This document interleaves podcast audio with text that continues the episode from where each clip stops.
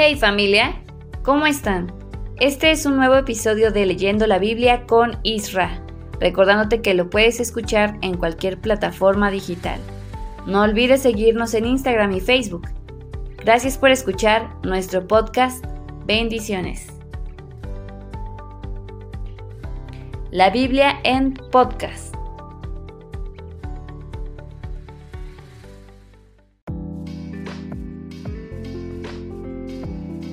Hola, espero que estés teniendo un buen día. Mi nombre es Nancy y hoy daremos introducción al libro de Deuteronomio.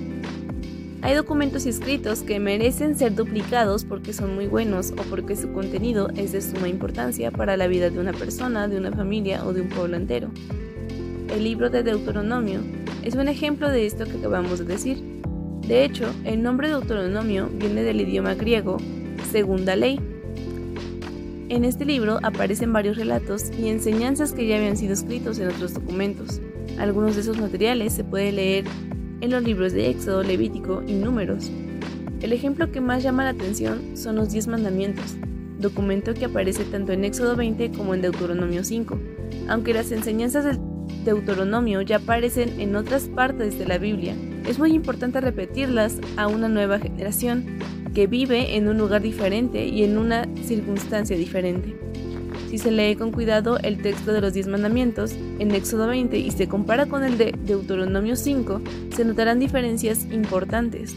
Lo mismo pasará con otros relatos, como el del peregrinaje por el desierto y el de Moisés cuando rompe las tablas de la ley.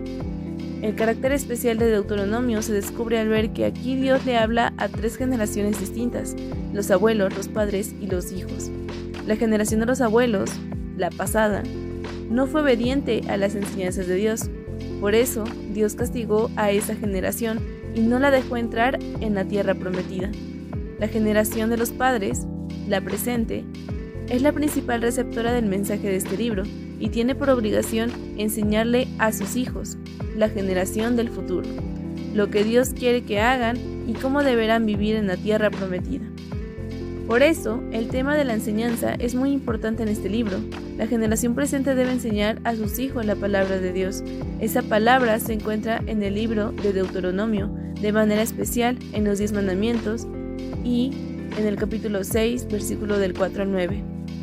La historia de la que se habla en Deuteronomio, como es una historia dirigida a la generación presente, está en forma condicional.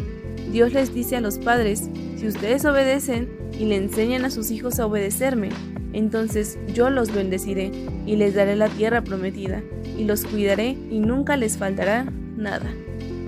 Pero si no me obedecen, entonces los castigaré y los sacaré de la tierra que les daré. Los capítulos 27 y 28 muestran las consecuencias de obedecer y de no obedecer.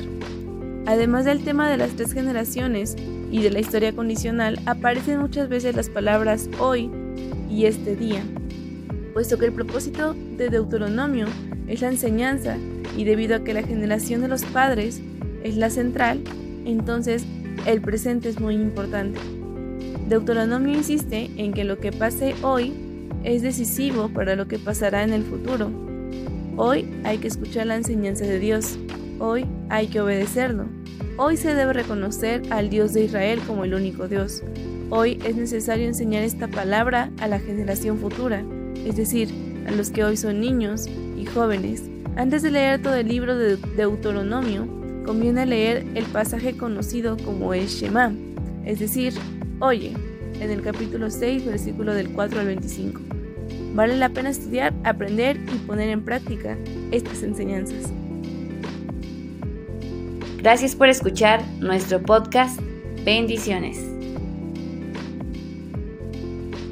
La Biblia en podcast.